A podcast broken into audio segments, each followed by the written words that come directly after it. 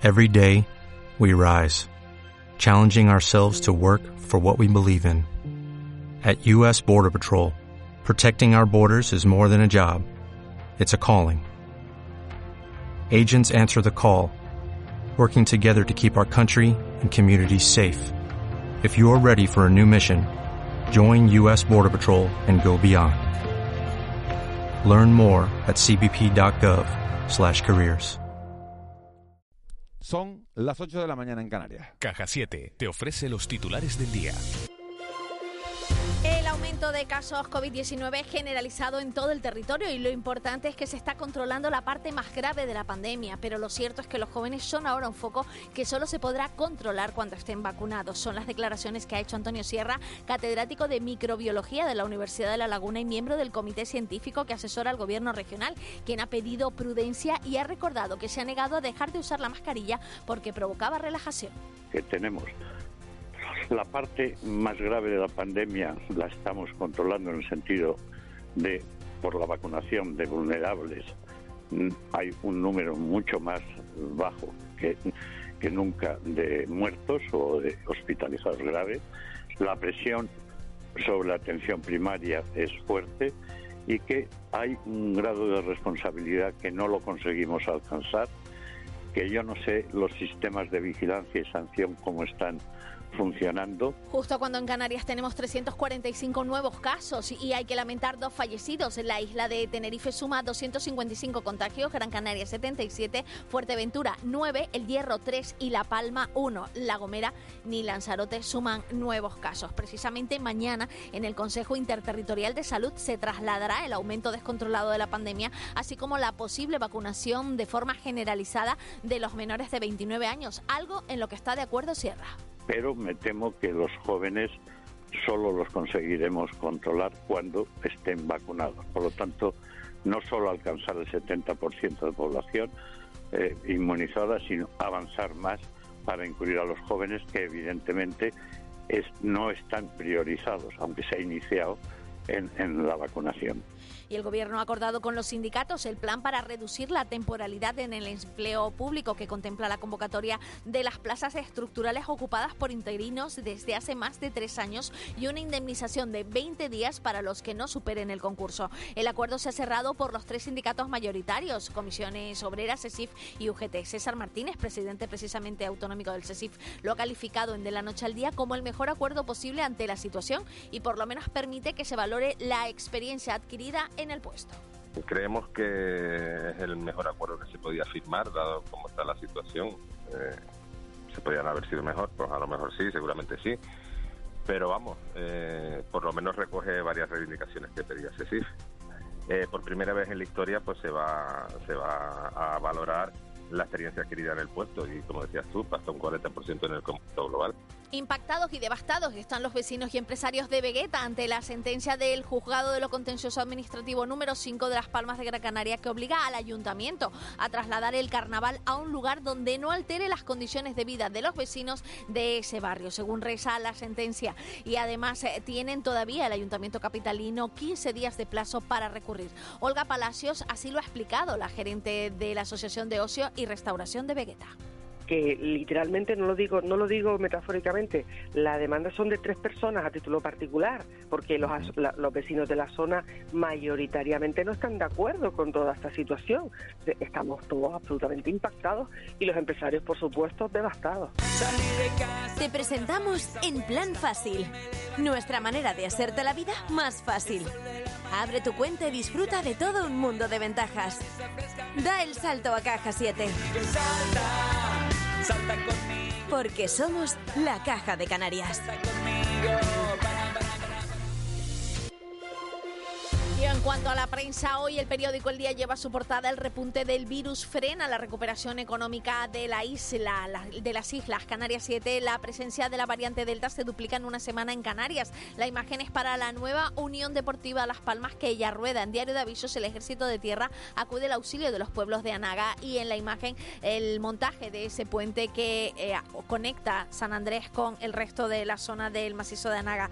En la provincia, la justicia obliga a sacar de Vegueta el carnaval del día. En cuanto a la prensa nacional, el periódico El País habla en su titular que la ley del solo si es sí castiga como delito del el acoso callejero. La imagen es para Rafael Acarra, que fallecía ayer a los 78 años. En el periódico El Mundo, el Tribunal de Cuentas avisa a Aragonés de fraude de ley si avala a los líderes del 1 de octubre. La imagen es para Chao Rafaela, que nos dejaba ayer, y en el periódico ABC, Francia culpa a España y Portugal de repunte de escasos. Y la imagen es para jóvenes que viajan cuando su titular dice la quinta ola inunda a los jóvenes. De la noche al día, Canarias Radio. ¿Qué harías con 200 euros extras estas vacaciones? Con el bono turístico Somos Afortunados, consigue 200 euros para canjear en alojamientos o agencias de viajes en Canarias. Participa hasta el 12 de julio en somosafortunados.com. Islas Canarias, somos afortunados. Somos tu verano. Disfruta como nunca de unas vacaciones diferentes por naturaleza en Hotel Jardín Tesina. Compartir en familia, ponerte en forma, días de relax, bienestar y diversión en un entorno seguro y sostenible.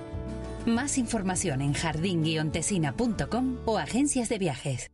Qué ganas de hacer una barbacoa, pintar la casa, ponerme bricolajera. Qué suerte, las ferreterías Coarco están siempre cerca. Encuentro todo lo que busco y sus profesionales me asesoran genial. Tus ferreterías Coarco, siempre cerca de ti y de tus ideas. Busca en coarco.es tu ferretería. Coarco, Ferreterías de Canarias. En Cristalam tenemos la solución definitiva para el exceso de calor en edificaciones. Nuestras láminas de control solar 3M para cristal con una reducción térmica de más de un 80% y libres de mantenimiento son eficiencia energética en estado puro, sin obras, sin cambiar los vidrios, en exclusiva en Canarias, solo en Cristalam. Visítanos en cristalam.com. Somos volcán, salitre y lava. Somos colores, somos sabores, somos senderos, somos noveleros, somos de quedar, somos de quedarnos, somos de aquí. Somos afortunados. Estas vacaciones disfruta de tus islas. Islas Canarias, campaña cofinanciada por el Fondo Europeo de Desarrollo Regional.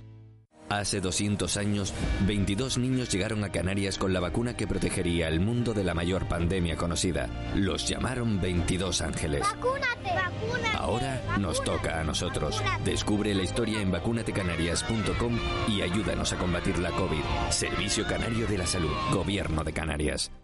De la noche al día, Canarias Radio. El desayuno. 8 y 7 minutos de, de, la mañana de este martes 6 de julio, tiempo ya de entrevista de la noche al día, tiempo para conversar de manera sosegada con uno de los protagonistas de la actualidad. Y hoy hemos invitado a nuestros estudios a un compañero periodista que sigue día a día la evolución de, de la pandemia de, de la COVID-19 en África, un continente que tenemos apenas a, a 100 kilómetros de nuestras costas y al que parecemos dar, eh, uno no sabe muy bien por qué, permanentemente la espalda. Les doy algunos datos sobre nuestro invitado, que es Joan Tussel, licenciado en periodismo por la Universidad Ramón Llull de Barcelona, trabajó en el UIU durante un par de años, aunque ha ejercido casi toda su carrera profesional en Canarias, donde llegó en 2000. En el año 2000 ha trabajado como periodista especializado en política y economía, en la Tribuna de Canarias, en la Opinión de Tenerife, en la agencia Idea Press y fue jefe de redacción de ACN Press, también subdirector regional y director de la edición de Las Palmas del periódico La Gaceta de Canarias. Desde el año 2010 es jefe de área de medios de comunicación de Casa África, a cuyo equipo se incorporó en, en 2009. Joan Tussel, muy buenos días, un placer tenerte por aquí. Muy buenos días, un placer para mí estar aquí. Gracias de verdad por haber aceptado la invitación para hablar de la situación, sobre todo de, de la pandemia en, en, África. Es verdad, eh, Joan, que estando a, a solo 100 kilómetros de distancia vinimos permanentemente de espaldas a un, a un continente que tiene más de 1.300, 1.400 millones de personas. Sí. Mmm somos físicamente, geográficamente África, pero al, mismo tiempo estamos tan lejos de, de, su día a día, de su actualidad, eh, y no somos conscientes de la importancia que tienen las cosas que están pasando tan cerca de nosotros, ¿no? Lo, hemos visto en cuestiones como los temas securitarios o, sin duda también los temas migratorios, pero también ahora debemos verlo y, más que nunca en, en, en, el tema en el tema de la pandemia que, que posiblemente ha, ha, pasado muy discretamente el escenario africano ante toda esta crisis global, pero, pero está cogiendo un tinte muy, muy preocupante eh, para, para el que debemos estar muy, muy atentos. De todo eso queremos hablar a lo largo de, de estos próximos 20 minutos.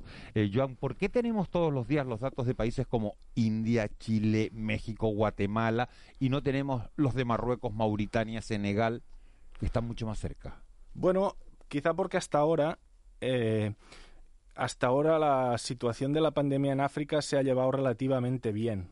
Es decir, eh, eh, ahora estamos entrando en una tercera ola muy complicada, con, cifras récord diarias de, de, casos y de. Y, que las cifras, mm, lamentablemente, récord de casos hoy, dentro de dos semanas, siempre mm, científicamente se traducen en un incremento en la mortalidad pero hasta ahora el continente africano eh, ha sido un escenario eh, en el que la pandemia ha sido, diríamos que más leve, ¿no? Por, por, muchísimas razones. La primera es que al principio de la pandemia los países africanos eran muy conscientes de sus debilidades, de sus sistemas sanitarios eh, paupérrimos en muchos casos y optaron por cierres y cierres de fronteras, confinamientos muy fuertes, ¿no? Eso permitió que el continente africano pues, pues haya pasado prácticamente todo este primer año y medio de, de año y tres meses de, de pandemia con, con, una, con una cifra relativamente baja a nivel, a nivel global. ¿no? La, pandemia eh, eh, supone en África el 3% de los casos globales. Eh, estamos hablando de un continente de 1.300 millones de personas que al principio se le vaticinaba un escenario catastrófico pero que capeó muy bien todo este primer año. Eh, eh, hay excepciones, obviamente. La segunda ola, por ejemplo, en, el caso de Sudáfrica, fue muy dura y, provocó mucha, mucha muerte y mucha desgracia. Pero digamos que, que supieron afrontar bien eh, e, ese, ese periodo inicial. Dicho esto, a costa de, de, una, de un enorme incremento de la pobreza, porque esos cierres obviamente suponen muchísimas cosas, ¿no? El cierre de las fronteras, por ejemplo, provoca inmediatamente un aumento de la inflación, un aumento de los precios, que en poblaciones eh, eh, que viven de la economía informal, pues supone una sacudida eh, brutal para el bolsillo de todas las familias, ¿no? Pero bueno, a esto también se le suma la juventud de la población. Eh, estamos hablando de que, por ejemplo, en, la franja del Sahel hay países con una media de edad de 15 años. Es decir, obviamente el impacto sanitario de la pandemia en una población tan joven va a ser menor en, en, en el caso de la afección grave de la COVID-19. Pero, pero, bueno, ahora mismo con esta tercera ola y sobre todo eh, la variante Delta, eh, el escenario empieza a ser grave. Te iba, a preguntar, Joan, por, esa división, ¿no? Por zonas del continente africano. Estamos hablando de 1.300 millones de, personas. En Europa Occidental, en España, estamos hablando de, una quinta ola en la que podríamos estar inmersos en, este instante. Tú me hablas de, de una tercera ola eh, en África. En comparación con las dos primeras, ¿cómo está siendo y en qué partes deberíamos dividir el continente africano? A la hora de, mirar a la pandemia? Bueno, la, afección ha sido, ha sido bastante repartida, pero eh, en, el caso de, sobre todo, la segunda y la tercera ola, Sudáfrica eh, está, está lamentablemente recibiendo el, el golpe más duro. ¿no? Eh, la, primera ola fue en, la primera ola africana eh, fue en julio de 2020. ya te digo que eh, empezó mucho más tarde que en el resto de, del mundo porque cerraron muy rápidamente. Hubo países que se confinaron sin un solo caso. Sabían que si entraba el COVID ahí eso iba a ser terrible y decidieron eh, cerrar fronteras, eh, cerrar aeropuertos a cal y canto para que no Por ejemplo, entrasen pon, casos. Ponnos nombres sobre la mesa. ¿Países como? Países como Kenia cerraron muy rápido, eh, países como Etiopía también optaron por ese tipo de decisión y países próximos a nosotros también fueron muy cautos. Senegal, por ejemplo, que es un país que tenemos muy cercano, uh -huh. eh, ha estado en, en, en muchas estadísticas liderando la lista de países que lo han hecho muy bien, es decir, que han sabido eh, aplicar medidas eh, a, a, nivel general para, para evitar eh, eh, un, contagio masivo, digamos. En países como, como Senegal, John, nosotros estamos hablando, eh, nos hemos hecho prácticamente expertos en las tasas de contagio, sabemos que, que por encima de, de 50 casos por cada 100.000 habitantes en Canarias, pues es una barrera dura para, para el turismo, por encima de 100 casos por cada 100.000 habitantes a 14 días nos colocan en un semáforo rojo. ¿Cómo está siendo la tasa de contagio en los países que tenemos más próximos a nosotros? Estoy hablando de Marruecos, estoy hablando de Mauritania, estoy hablando de Senegal ha, sido más baja, sobre todo la, la eh, no, no, no, estamos hablando de que haya habido picos de casos. Mauritania hubo un momento preocupante hace unos meses, pero eh, parece que está la cosa bastante controlada. Estamos hablando de que en total Mauritania hasta este momento acumula, creo que son unos 20.000 casos. Cabo Verde, por ejemplo, eh, que es una isla, un archipiélago similar al nuestro y también muy, muy dependiente del turismo, eh, acumula 32.000 casos. Y Senegal, que es un país con mucha más circulación, más, más importante, digamos, a nivel regional también en la zona, acumula 44.000 pero eh, son, en el caso de Senegal, por ejemplo, tiene, es un país con mucha experiencia en la gestión de epidemias, eh, con, un buen funcionamiento de, digamos, de la solidaridad comunitaria, de los servicios eh, en los barrios de control de esta pandemia, de, medidas de lavarse las manos. Es decir, que han, han, hecho, han hecho cosas ejemplares. Dicho esto, el problema es que un año y medio después, es difícil mantener ese, ese nivel de tensión en el control de las medidas. Eh, digamos, si nosotros hablamos aquí de, de la relajación y de, pues en, en, países donde el impacto económico ha sido tan brutal y además no existe colchón social, en, en, los países africanos no hay ERTES ni hay medidas que puedan paliar un poco el parón de las economías. Entonces es muy complicado, eh, ahora que empieza una tercera ola, pedirle a un país africano que, que, te, que, cierre todo, que pare la economía y a ver cómo aguanta la gente, porque la gente no tiene que comer, ¿no? Y la pregunta del millón, eh, Joan, y enseguida le doy la palabra ya a Ángeles Arencibia y a, y a Juan Betancourt que quieren preguntarte. Eh, ¿Hay vacunación en África? ¿Están llegando viales suficientes a través de ese mecanismo COVAX, esa alianza integrada por 190 países para lograr, eh, bueno, digamos, un acceso equitativo de, de las vacunas a nivel mundial? ¿Están llegando esas vacunas? Para nada, esta es, esta es sin duda la gran tragedia ¿no? de, de, toda esta situación, mientras nosotros aquí estamos ya debatiendo eh, cuándo podremos empezar a vacunar a, a los niños de 10 años, allí están aún en el debate de que no lograrán a final de, a final de este año, bajo ningún concepto, el objetivo inicial que tenía esta, este mecanismo COVAX, que era vacunar al 10% de la población para asegurar al menos que sanitarios y las personas más vulnerables podían vacunarse. No están llegando vacunas a África. Ha habido una situación muy complicada, que es que el mecanismo COVAX, este, eh, esta estructura apoyada por Naciones Unidas y la OMS, eh, que busca eh, garantizar la llegada de vacunas a los países en desarrollo a través de las compras en bloque, digamos, las compras masivas, se ha quedado sin vacunas porque eh, el gran acuerdo consistió en que toda la fabricación de las vacunas de COVAX se iba a hacer en el Instituto Serum de la India. Estamos hablando de la vacuna AstraZeneca. Eh, en el momento en que India empieza con esta ola tan brutal que hemos visto eh, y en el momento en que India dice perdón, pero toda vacuna que se fabrique en mi territorio va a ir para vacunar a mis ciudadanos. El Instituto Serum para de enviar vacunas a COVAX y todas las vacunas son para, son, para, son para los ciudadanos indios. ¿no? Pero bueno, esto es una medida que podríamos criticar de la India, pero es la medida que han aplicado todos los países desarrollados, incluido, eh, incluida la Unión Europea, desde que empezó esto. Primero se han asegurado eh, sus vacunas y después eh, lo que sobre, o en este sentido, digamos, la caridad, va a ir para el continente africano.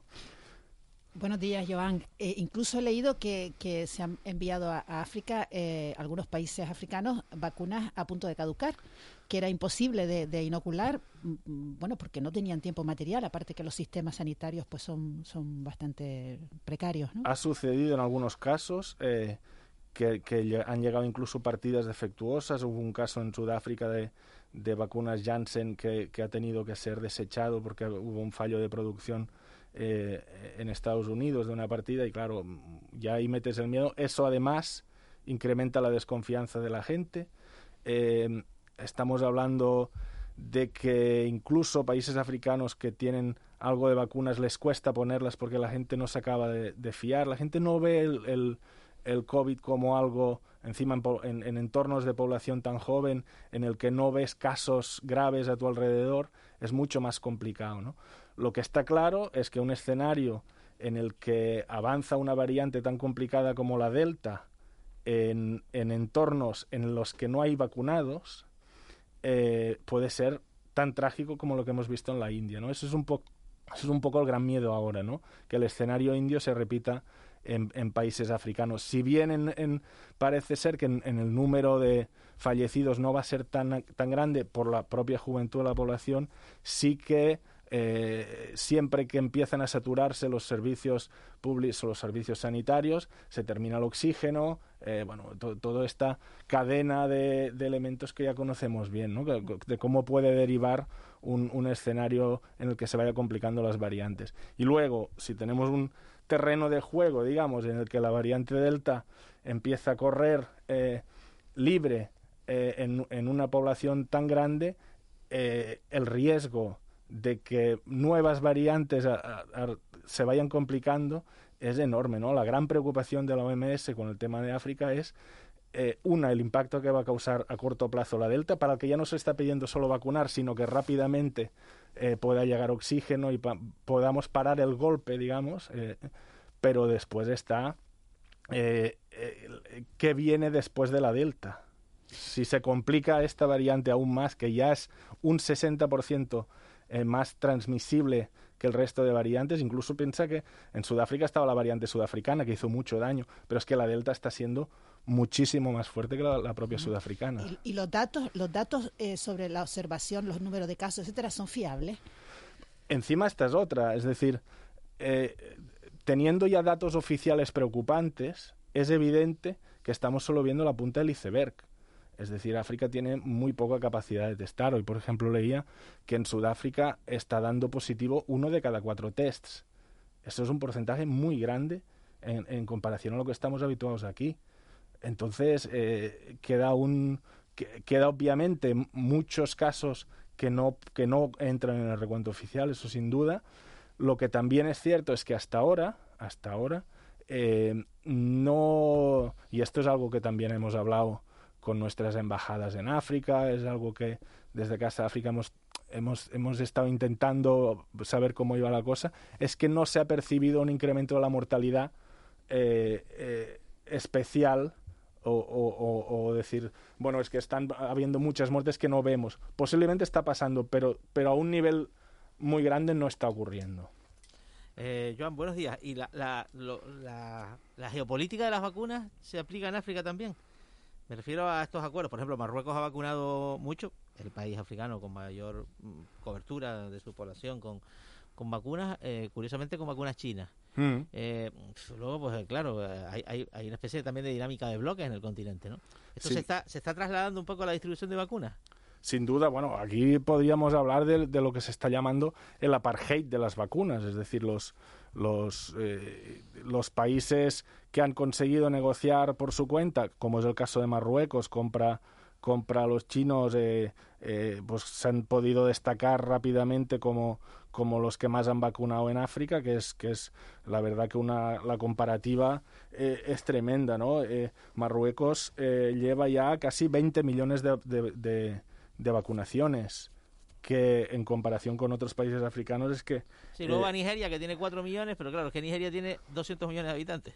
Claro, claro. Y eso implica que es un porcentaje bajísimo. Obviamente todo esto es una, una cuestión geopolítica. El otro día el, el enviado, la, Unión Africana designó un enviado especial, un, multimillonario de zimbabuense que vive en Londres, un, un hombre del sector de las telecomunicaciones muy conocido en África, se llama Strife Masigiwa, que fue designado el interlocutor de la Unión Africana para comprar vacunas. ¿no? Este hombre explica que la Unión Africana, digamos, le dio, mira, tienes eh, en, eh, en cash, vamos a decir, casi que se lo llevó en el bolsillo, tantos millones de dólares de la Unión Africana para que puedas garantizar compra de vacunas para todos los países.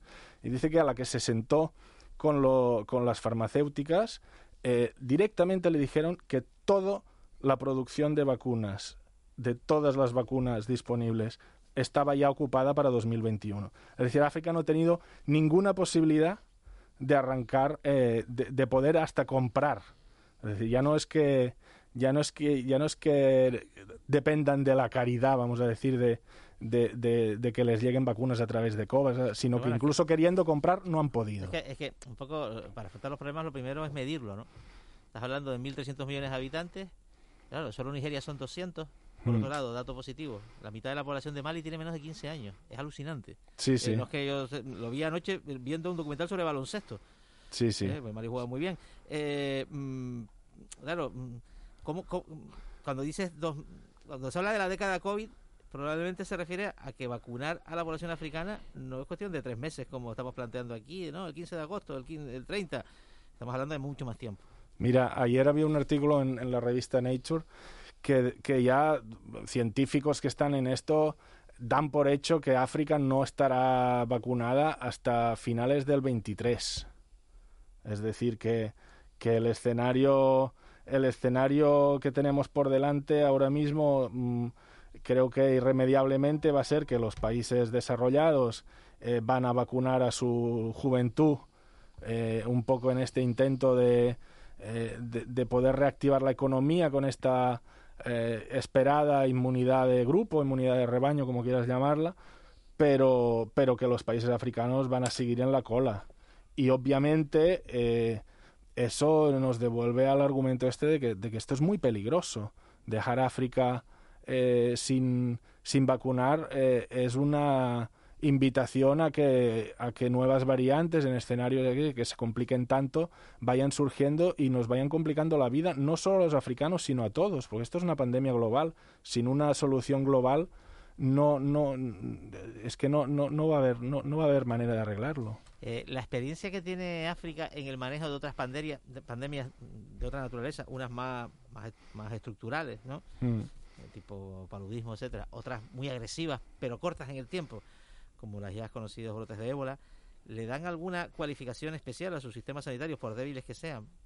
Bueno, eh, yo creo que toda esta experiencia acumulada eh, eh, en la gestión de pandemias tan duras le ha servido a África hasta este momento para, para explicar por qué solo el 3%, el 3 de los casos globales están en el continente africano. De acuerdo que contamos con cierto bajo conteo, digamos, de, de vacunación y de, de casos, perdón.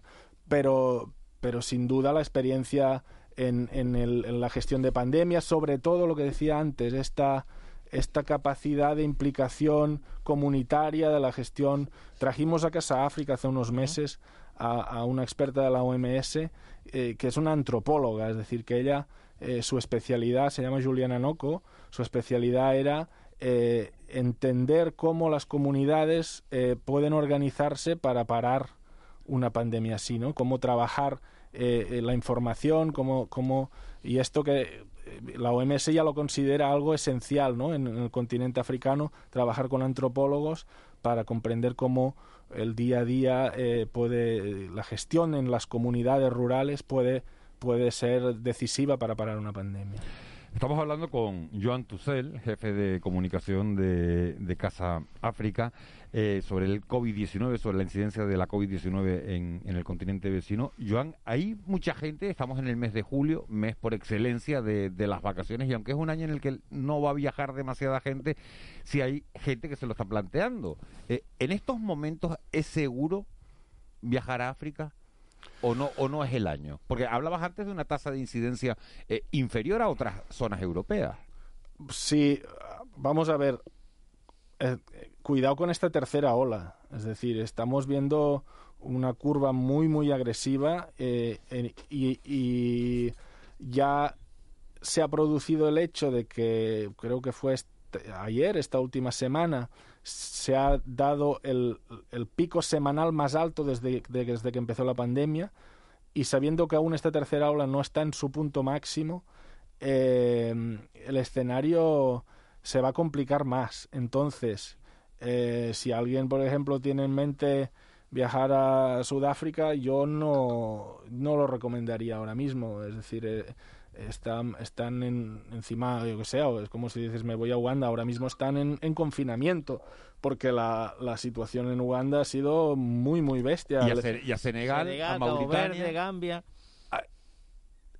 A Senegal, Mauritania, yo creo que sí se puede ir, sí se puede ir, guardando las, guardando las precauciones obvias y, y encima vamos a ver, ahora eh, es muy factible pensar que el que vaya desde España a Senegal estará vacunado.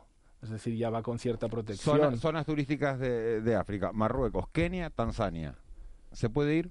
Kenia está un poco complicado, Tanzania está complicado, encima Tanzania piensa que ahora tienen nueva presidenta, pero Tanzania era el país negacionista por excelencia del, del COVID-19, en el que ni siquiera se facilitaban datos de contagios, ¿no? La, la nueva presidenta ha abierto un poco la mano y admite al menos que el COVID existe, que es una realidad. De hecho, si, si, si recuerdan, el, el anterior presidente de Tanzania eh, falleció de COVID. No se quiso eh, decir oficialmente porque obviamente hab- había negado la existencia de esta enfermedad y, y fue una víctima de la misma, ¿no? Todos estos, estos países que me has nombrado ahora mismo, el este de África está un poco complicado, sin duda. Eh, Joan, dentro de todas las preocupaciones que, que tiene África, que son, que son muchas, ¿qué lugar ocupa el COVID? ¿Es la primera preocupación ahora mismo en África? O dice, mire, primero tenemos que comer, primero tenemos que, que- avanzar en otros puntos eh, sanitarios, o, o- tenemos que, o, o lo segundo depende de lo primero, de controlar la COVID. Es que totalmente, es decir, las economías dependen tan- en- en- en tan- lo estamos viendo en España, lo estamos viendo en toda Europa, es decir, la preocupación es que las economías puedan avanzar eh, a través de la vacunación. La vacunación es la llave para, para permitir el avance de las economías, la mejora de las economías. Eh, en África el, impacto es que ha sido muy, muy grande. Se está hablando en algunos países de que, de que, de que se está retrocediendo 10 años a todo lo que se había logrado en términos de desarrollo. Estamos hablando de que hemos parado países enteros, eh, cerrado fronteras eh, durante más de un año. Entonces eso es, eso es muy duro, sobre todo además en países, como dije antes, que no tienen colchón social. ¿no? Es muy complicado. Eh, Joan, una de las, de las mm, actividades que realiza Casa África es, es mostrarnos ¿no? Eh, otras caras de África, ¿no? no siempre la misma de hambre y de miseria, sino arte, etcétera, ¿no? Eh, ahora mismo hay una exposición muy interesante ¿no? sobre el legado, Bo- dime si lo digo bien, Bogolanfini. Sí. Y eh, explícanos un poco las actividades inminentes, esta exposición, el legado de las mujeres de Mali. Es una exposición preciosa que les recomiendo que, que visiten que visiten en Casa África. El bogolán es una es una técnica que utilizaban las mujeres en Mali y que y que se está perdiendo, eh, en el que teñían un- unas telas con barro eh, y, en- y, en- y esas telas las teñían utilizando eh, pues como símbolos, casi como jeroglíficos, no, no como jeroglíficos, sino mismo, ¿no? Sí, sí, está en Casa África esta exposición como patrones por el que las madres transmitían mensajes a sus hijas, ¿no? Eh, es un arte muy, muy, muy bonito, encima estéticamente es precioso. El, el bogolán ahora mismo es un... eh, eh, los patrones y los dibujos eh, los han copiado los chinos y están produciendo a mansalva porque es muy, vamos a decir, muy fashion. Pero el arte ancestral y sobre todo esa, esa reivindicación del papel de las mujeres de Mali en, el, en, el, en este arte, eh, pues es muy bonito, ¿no? Y es una expo, la verdad, que vale mucho la pena visitar. Y decirles también que este, este jueves en Casa África vamos a tener eh, una de las primeras, dir- diría que la primera eh, conferencia con público, digamos, desde todo esto de la pandemia. Va a ser una conferencia híbrida en la que vamos a, a emitir tanto online, que es como hemos optado por hacer todas las actividades este último año y medio, como ya con público limitado previa inscripción en la página web. Pero vamos a hacer una actividad para hablar con, eh, va a venir el, el, el jefe del MACAN, el, del Ejército del Aire en Canarias, y vamos a hablar de las misiones que está, que está haciendo el Ejército del Aire en África. Están presentes en Dakar, eh, apoyando la misión contra el terrorismo en el Sahel y están presentes también en Djibouti, en la base de Djibouti, apoyando la misión Atalanta contra la piratería en el, en el Índico. Y bueno, vamos a conectar ahí, además del jefe del Macan, vamos a conectar con gente que está en Djibouti, vamos a conectar con gente que está en Dakar, eh, con los responsables de, del mando operativo en Madrid que llevan todo el tema aéreo del ejército, bueno, un poco en, la, en lo que llamamos la diplomacia de defensa para que la gente sepa qué está haciendo España en, en, en, este caso en África. Joan Tussel, es muy interesante todo lo que cuentas. Seguiríamos hablando contigo toda la mañana, pero no podemos hacerlo. Prometemos invitarte otro día. La última pregunta de, esta entrevista la hace siempre Raúl García. Raúl García, buenos días. Hola, buenos días, Miguel, señor Tussel. Muy buenos días.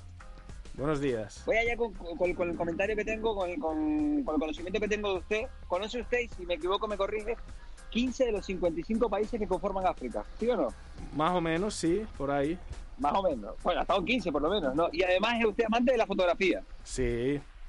Vale, pues ahora me surge la pregunta uniendo un cabo con otro y es la siguiente. Dígame usted cuál ha sido la foto más bonita que usted ha tomado con su cámara en África. ¿En qué país? ¿Qué se ve? ¿Qué refleja? ¿Y, qué significa para usted? Uf, qué difícil. Encima yo... Por eso me toca a mí la última. ¿eh? Sí, sí, sí, no. Encima eh, yo empecé a trabajar de fotógrafo, o sea que, que, que que cuando voy a África para mí es la, la, oportunidad de sacar la cámara y no paro de disparar desde que, desde que pongo el pie ahí, ¿no? Entonces, no sé, he hecho muchísimas fotos. En Sudáfrica, por ejemplo, eh, hice un montón de fotos de las que tengo gran recuerdo, pero mira, ahora, por ejemplo, este año pasado, hace ya dos años estuve en Senegal con mi director general, como se Segura, hicimos, hicimos una... fuimos a, a, la isla de Goré, que sabes que es el punto donde salían los esclavos eh, para, para, el continente americano desde, desde África. Y, y, cogimos la hora de la puesta de sol ahí y, y encontré unos chavales jugando al fútbol eh, y, y, con un contraluz, la puesta de sol, me salió una foto bonita, bonita. No, ha ayudado seguramente la sintonía de Memoria de África para recordar y hacer memoria de esa foto que, sacó en África. Oye, yo quiero una copia de, esa foto, Joan, que nos las mandes y ponerla en nuestras redes sociales, la firmada por Joan Tucel. Cuando, cuando tengas un ratito, la buscas. La busco y, y ponemos esa foto porque es verdad que todos los que hemos estado en África y todos los que amamos África de, de una u otra manera, eh, sabes que pones el pie ahí, lo que acabas de decir, ¿no? Eh, no puedes dejar de disparar, ¿no? Bueno, a mí me da, la verdad que me da la vida, ¿no? El, uno, al menos por, por mi trabajo en Casa África, cuando voy siempre es frenético, ¿no? De trabajo, trabajo y trabajo, pero siempre encuentras eh, esa horita de darte una vuelta por un mercado, por, por, por digamos, a ver la vida, ¿no? Ver el, día a día ahí, no todo es embajadas, oficinas, etcétera. Y, vamos, eh, es maravilloso, ¿no? Eh, vamos a ver si salimos pronto de esta, vamos a ver si hacemos un esfuerzo solidario con el continente africano y, les permitimos que, eh, que se puedan vacunar pronto, incluso todo este tema que, que, no hemos tocado mucho, pero todo este tema de la liberalización de las patentes de las vacunas, es decir, hay que tomar medidas urgentes porque esta es un, esto es una situación única en la historia, ¿no? una pandemia tan fuerte como la que estamos viviendo y hay que tomar decisiones pronto para que podamos buscar una solución. Raúl, ¿algo más? Nada, un abrazo, gracias por la visita y hasta dentro un ratito. Hasta ahora, Raúl. Joan Tussel, eh, director de comunicación, jefe de comunicación de, Casa África, ha sido un auténtico placer tenerte esta mañana con nosotros y a disposición para lo que necesites, para transmitir cualquier información sobre, sobre África que, creas que merece la pena conocer. Bueno, por mi parte, decir que este es un trabajo que llevamos haciendo desde que, desde que arrancó la pandemia. Estamos cada día eh, recopilando información de casos, de, de, cómo evoluciona y, estamos leyendo y colgando los links de, para estar informados sobre qué está pasando con la pandemia en África, que lo colgamos cada día en la web de Casa África y hacemos además un envío en formato de newsletter diario que ahora mismo está llegando a más de 800 contactos, no solo las embajadas de, de nuestro país en África, sino al colectivo africanistas, otros periodistas, es decir, es un servicio que estamos dando desde Casa África a, a todo el mundo que le interese el continente, que quiera estar al día de la actualidad del continente y, y es un placer que, que cuanto más se extienda y cuanto más lo conozca la gente, mejor. Pues estaremos muy pendientes de esos datos en la web de Casa África para tener la, la información diaria, como estás contando, porque es verdad que muchas veces tenemos información del otro, del otro extremo del mundo, fíjense, de India, de Guatemala, de Colombia, de Chile. Tenemos información todos los días en todos los telediarios y, y yo no he visto en 15 meses de pandemia ni un dato que me diga cuántos contagios hay en Mauritania, en Senegal o en, o en Marruecos. Joan Tussel, un placer, muchas gracias. Muchas gracias a ustedes. Buen día. 8 y 39, unos consejos publicitarios y nos metemos en tiempo de tertulia, en tiempo de mentidero. De la noche al día, Canarias Radio. 3, 2, 1. Tus vacaciones acaban de comenzar y tu cuerpo lo sabe. Mírate, esto solo puede ser felicidad. En Barceló ya tenemos todo preparado para lo único importante, hacerte feliz. Reserva ya en nuestros hoteles de Tenerife, Gran Canaria, Fuerteventura y Lanzarote y sé feliz en Canarias. ¿Qué ganas de hacer una barbacoa, pintar la casa, ponerme bricolajera? ¡Qué suerte! Las ferreterías Coarco están siempre cerca. Encuentro todo lo que busco y sus profesionales me asesoran genial. Tus ferreterías Coarco, siempre cerca de ti y de tus ideas. Busca en coarco.es tu ferretería. Coarco, Ferreterías de Canarias. ¿Qué harías con 200 euros extras estas vacaciones? Con el bono turístico Somos Afortunados, consigue 200 euros para canjear en alojamientos o agencias de viajes en Canarias. Participa hasta el 12 de julio en somosafortunados.com. Islas Canarias, somos afortunados. Somos volcán, salitre y lava. Somos colores, somos sabores, somos senderos, somos noveleros, somos de quedar, somos de quedarnos, somos de aquí. Somos afortunados. Estas vacaciones disfruta de tus islas. Islas Canarias, campaña cofinanciada por el Fondo Europeo de Desarrollo Regional. ¿Necesitas tasar una vivienda, un local comercial, un terreno o una plaza de garaje? miarquitectoencasa.com tiene el servicio que buscas con Tecnitasa, Delegación Provincial de Tasaciones homologadas por el Banco de España. Solamente has de solicitar un presupuesto y en apenas unos segundos un técnico tasador se pondrá en contacto de inmediato. Una vez aprobado el presupuesto y en apenas unos días, recibirás tu tasación en tu correo listo para imprimir o guardar. Tenemos toda una red de profesionales en Canarias a tu servicio. Y es que con miarquitectoencasa.com puedes tener toda la arquitectura que necesitas en un solo clic. De la noche al día, Canarias Radio. El mentidero.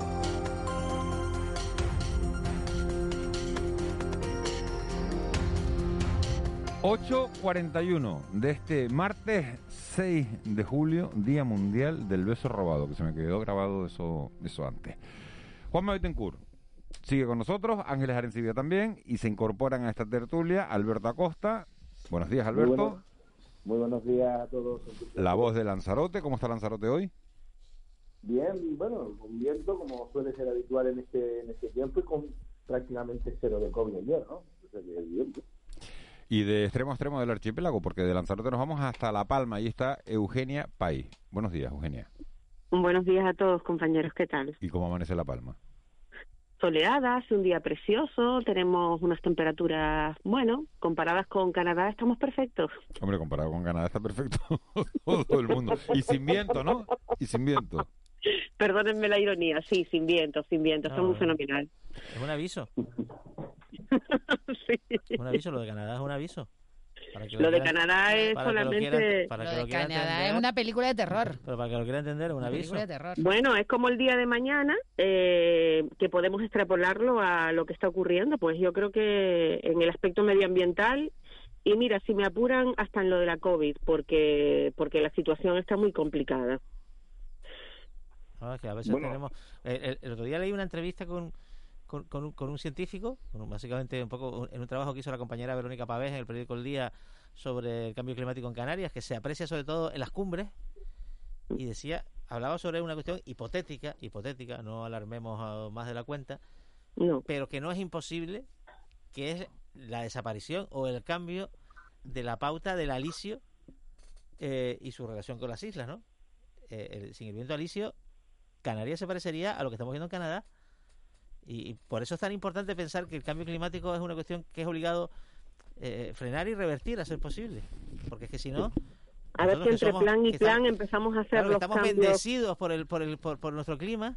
Si perdemos Sí. eso, ¿cuál es nuestra ventaja diferencial? Juanma, ya se está viendo una- un cambio de Está temperaturas claro, está en- claro, en, sí, en- sí. en Europa, De hecho- en de hecho Centro decía, Europa, no, donde decía- vienen nuestros pero- turistas. No, pero no vayamos a Europa. O sea, eh, sí, sí, que por supuesto que, lo- como decía la revista El Jueves hace unos años, los mejores vinos serán los de Lituania a este paso, ¿no? Eh, sí, sí, sí. Pero, claro, el hecho, pero el hecho de que en las cumbres de Canarias ya se aprecia esto, digo, por, porque negacionistas los hay del COVID y demás cosas. Bueno, vamos a... Sí, Alberto, di. No, que yo creo que al principio cuando empezó todo esto, eh, de la COVID y tal, había un gran componente negacionista que se ha ido apagando ante la evidencia, ¿no? Pero que la parte importante también del negacionismo de la COVID es también la parte del negacionismo de tenemos que tratar el planeta de otra manera. Porque si te crees la COVID, te das cuenta que por primera vez el ser humano se tiene que adaptar de nuevo al mundo y no el mundo adaptarse a lo que quiere el ser humano. Por Totalmente tanto, de acuerdo. Claro, tienes que tener una relación con el planeta en el que vives muy distinta a la que estás teniendo actualmente. Por lo tanto, era, era una batalla, sobre todo al principio, fue una que si llega a haber unas vacunas que nos hubieran librado de esto a los cuatro meses, un medicamento a los cinco meses, hubieran, lo hubieran mantenido. Estoy totalmente de acuerdo, tenemos que cambiar nuestra manera de relacionarnos con nuestro planeta, pues si no, va a ser insostenible. Lo de la COVID sería un chiste al lado de un Y problema escuchar, medioambiental serio. y escuchar a los científicos, escuchar a la ciencia. Claro, claro. Que los políticos nos escuchen. Hemos pasado de tener un mundo de científicos a uno de ingenieros, ¿no? De productividad. ¿no? Mm. Le- Al- Alberto, ¿te llama la atención eh, lo que ha contado Joan Tussel esta mañana sobre, sobre África, el vivir de espaldas y que sepamos los datos de, de, de contagio, de la incidencia de contagio en la India, en Chile, en Colombia y no tengamos ni idea de qué tasa de contagio hay en, en Marruecos, Mauritania o Senegal? Bueno, no, me llama la atención porque ha sido el modus operandi de, Europa en los últimos tiempos. Yo creo que nosotros con África nos estamos equivocando, pero que el continente entero, ¿eh? Europa.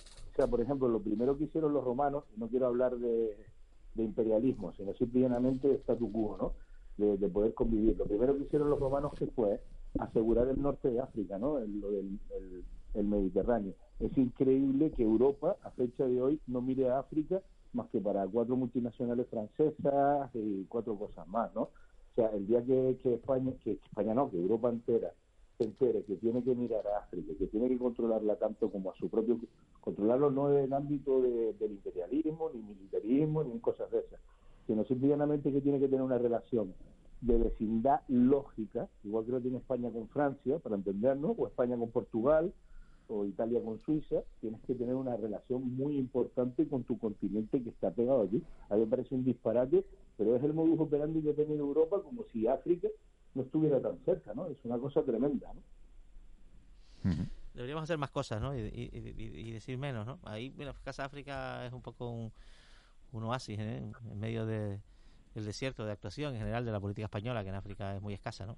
Y sobre una- todo no deberíamos decir algunas tonterías, ¿no? El otro día leí un- una declaración de, de- de la COE de, en Canarias, ¿no? De la Confederación Canaria de Empresarios, que decía que los empresarios canarios se ofrecían a la Unión Europea para contener a China en África. Y yo digo, "Uf".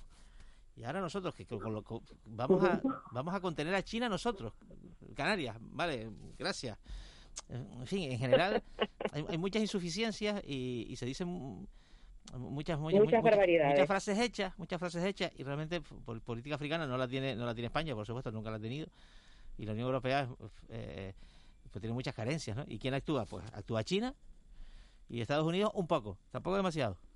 Extrapolándolo, a, la, extrapolándolo a lo del, a lo del tema de- del coronavirus, es evidente que cuando hablamos de inmunidad de rebaño no hablamos ni de la comunidad autónoma ni hablamos de España, estamos hablando del mundo. Y como continente cercano, como continente vecino a Europa, eh, se están cometiendo unos fallos garrafales, pero no por falta de conocimiento, sino por una cuestión, yo creo que geoestratégica de los políticos que siguen pensando en términos económicos y no en términos sanitarios.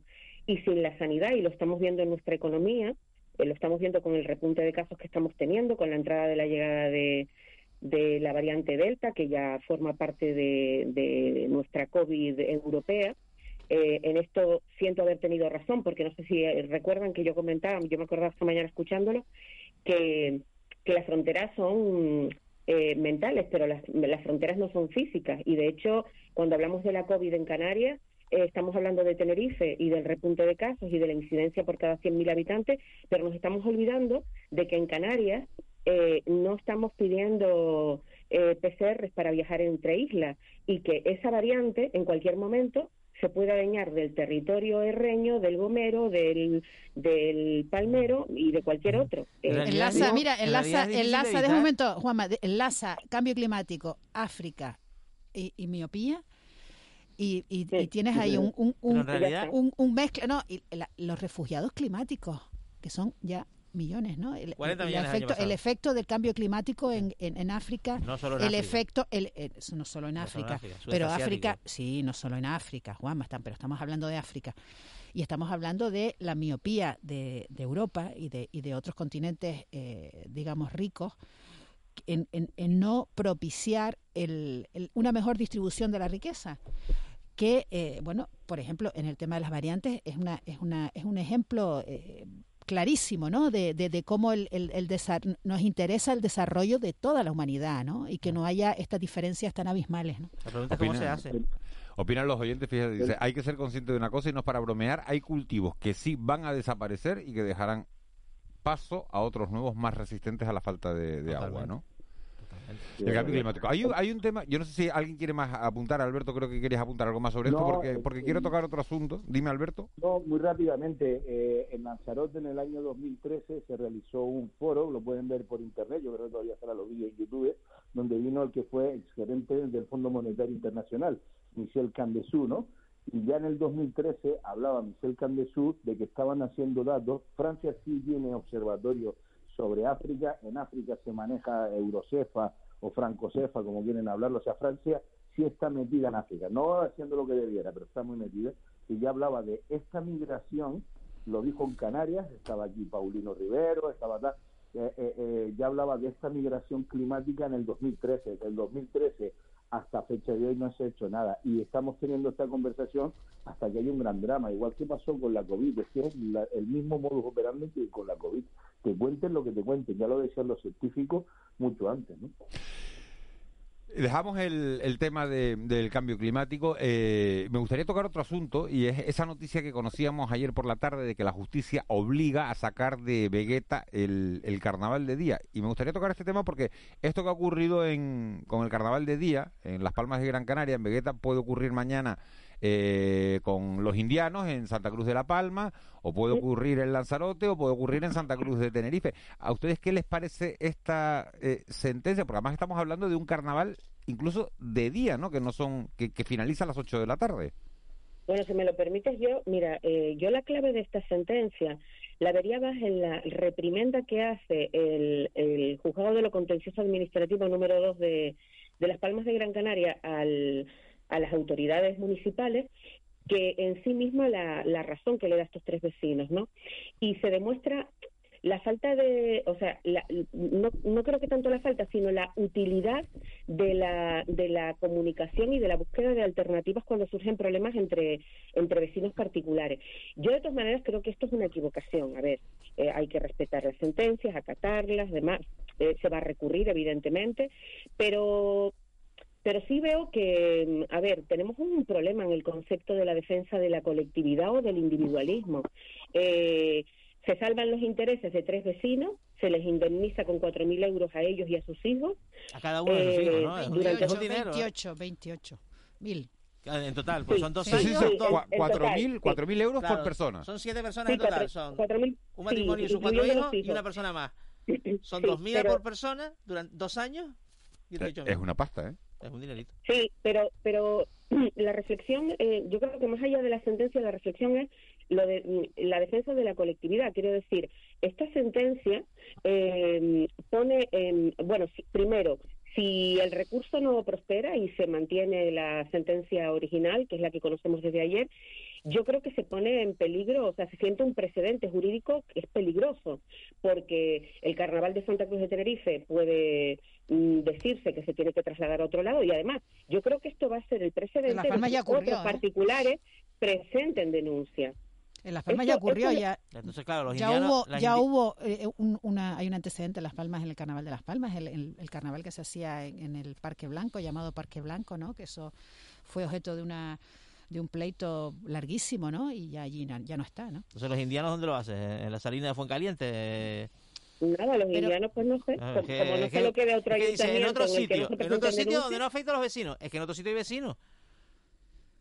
Con los, mismos, sí. de- con los mismos derechos. Aquí o se, o se concilia el derecho al, el, el derecho al descanso eh, y, y el derecho no vamos a decir a la diversión el derecho al descanso es un derecho cuidado que, que, que no que, mm, sobre, sobre el que se puede discutir pero que no es el derecho a la- no existe el derecho a la diversión Pero la ¿Eh? economía de esas zonas, Juanma, Claro, claro, claro, que sí, que sí, que yo, este yo estoy de acuerdo contigo, yo estoy, yo estoy de acuerdo contigo, estoy de acuerdo contigo. Sí, o sea, sí, la- no, lo se, sé, lo sé. se Sí. produce se produce una infracción medioambiental que es el que es bueno el- la, la ley del ruido que, que contempla supuestos excepcionales en determinados eventos que tampoco pueden ser todos los días ni todos los fines de semana. Entonces aquí o se concilia o se deviene una situación imposible porque en otro lugar, en otro barrio de Las Palmas, donde se celebra un carnaval de día, habrá un vecino que dirá ¿y por qué aquí?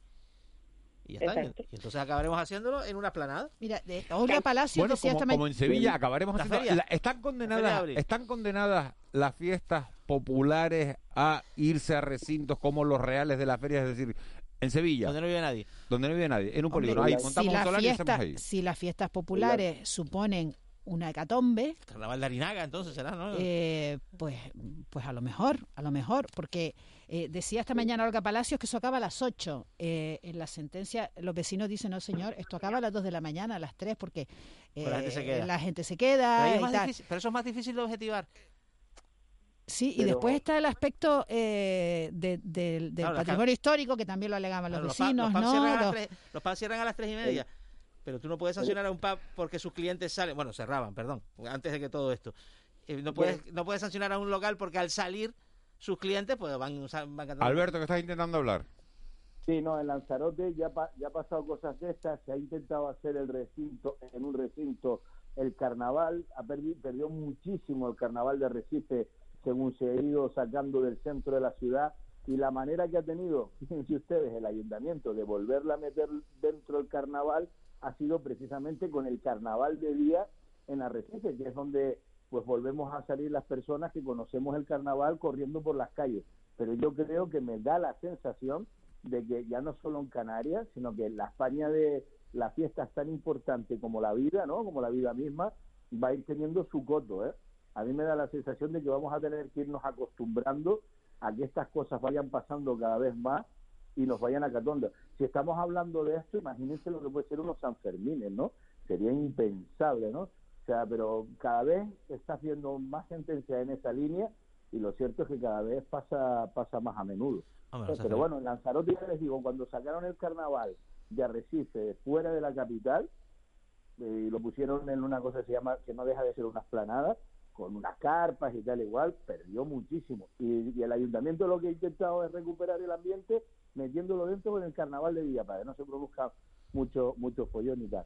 Si ahora también lo sacan, pues, pues la verdad que no tiene ninguna gracia. Bueno, esta sentencia, eh, supongo que el ayuntamiento recurrirá, ¿no? Esto es... em, Sí, pero, pero, pero Ángeles, fíjate qué curioso. El ayuntamiento va a recurrir, efectivamente. Bueno, pero dice la su- sentencia supongo. que el ayuntamiento ni siquiera presentó informe eh, eh, acerca, o sea, un informe que pudiera rebatir el argumentario en, to- en, en tema de ruidos, en tema de horarios y demás. O sea, el ayuntamiento se tomó esto como, bueno, una pataleta de tres Sí, vecinos que andan siempre molestando y no se tomó en serio que hay un marco jurídico que ampara los derechos fundamentales de los vecinos. Yo creo que más allá del contenido de la sentencia es una dejación por parte del ayuntamiento. O sea, el ayuntamiento tenía que haber sido más celoso en la defensa y en la argumentación eh, a la hora de ganar este este juicio, que, bueno, recurrirán y me imagino que ahora en el recurso es cuando plantearán estos deberes no hechos. También es verdad que es una convocatoria que empezó de una manera y ha ido evolucionando con los años y, y se ha convertido en multitudinaria y, y de ser eh, inicialmente yo me acuerdo que era una cosa que iban las familias con los niños normal. disfrazados, ¿no? Era una ocasión para que pudieras llevar a tus hijos pequeños Los disfrazados y indianos- tal, los y indianos se ha convertido en otra cosa, ¿no? Los indianos cuando nacieron, Eugenia. Si eran eh, 100 eh, personas, Bueno, Claro, eran lo ¿dónde que- van a ver el partido hoy? Porque lo verán, ¿no? ah, creo que voy a tener que verlo. Vas a tener que verlo. ¿Dónde lo ves, Eugenia? ¿En casa? Pues nada, es que nosotros tenemos la mala costumbre de que nuestra nuestro grupo burbuja, eh, dado que dado que yo vivo en el campo, pues tienen el concepto de que la celebración debe realizarse en esta zona. Entonces, pues no tengo más remedio que recogerlo. Ángeles Arencibia, ¿dónde lo ves? Pues no sé si lo voy a ver, ¿eh? a lo mejor lo escucho por la radio. ¿Ah, sí? Sí, sí. ¿Alberto? No, yo lo veo además con... Yo, yo soy de los que caliento antes del partido. ¿Ah, ¿eh? sí? ¿Cómo lo haces? Sí, ¿cómo? Calienta la afición. Claro, claro, claro. Media hora antes te pones a ver las alineaciones, abres la cervecita, sacas las aceitunitas, unas papitas, ¿sabes? Fundamental. En Como debe, como debe ser, Alberto. Que me Pero es un momentito para hacer algunas cosas en la ciudad y aprovechar que no hay nadie. en Juanma no lo ve, ¿no? Yo lo veo en casa y, y voy a sudar más que Pedri. A mí me, a mí me esto- apasiona el momento, el momento profesio- entrenador El profesional cinco o seis minutos antes del, Sí, sí, sí, del- El, el partido de hoy es de los que acabas igual de cansado que los jugadores, de la tensión. Bueno, Bueno, y- Y el, el pronóstico es que pasamos, ¿no? Eh, más, más, con la, más con el corazón que con la cabeza. Eso es. Pues vamos a ver, mañana estaremos hablando de- del partido. Ojalá, por lo menos de las ilusiones, de estas pequeñas ilusiones que tiene uno en el, en el día a día, ¿no? Y de, y de ver la vida con un poquito de alegría. Alberto Acosta, la voz de Lanzarote, muchísimas gracias. Un placer, como Eu- siempre. Eugenia País, un placer también. Un beso para ti grande, Eugenia. un abrazo De Lanzarote a La Palma. 500 kilómetros ahí, fíjense. Ángeles, Juanma, nos oímos mañana. Hasta mañana.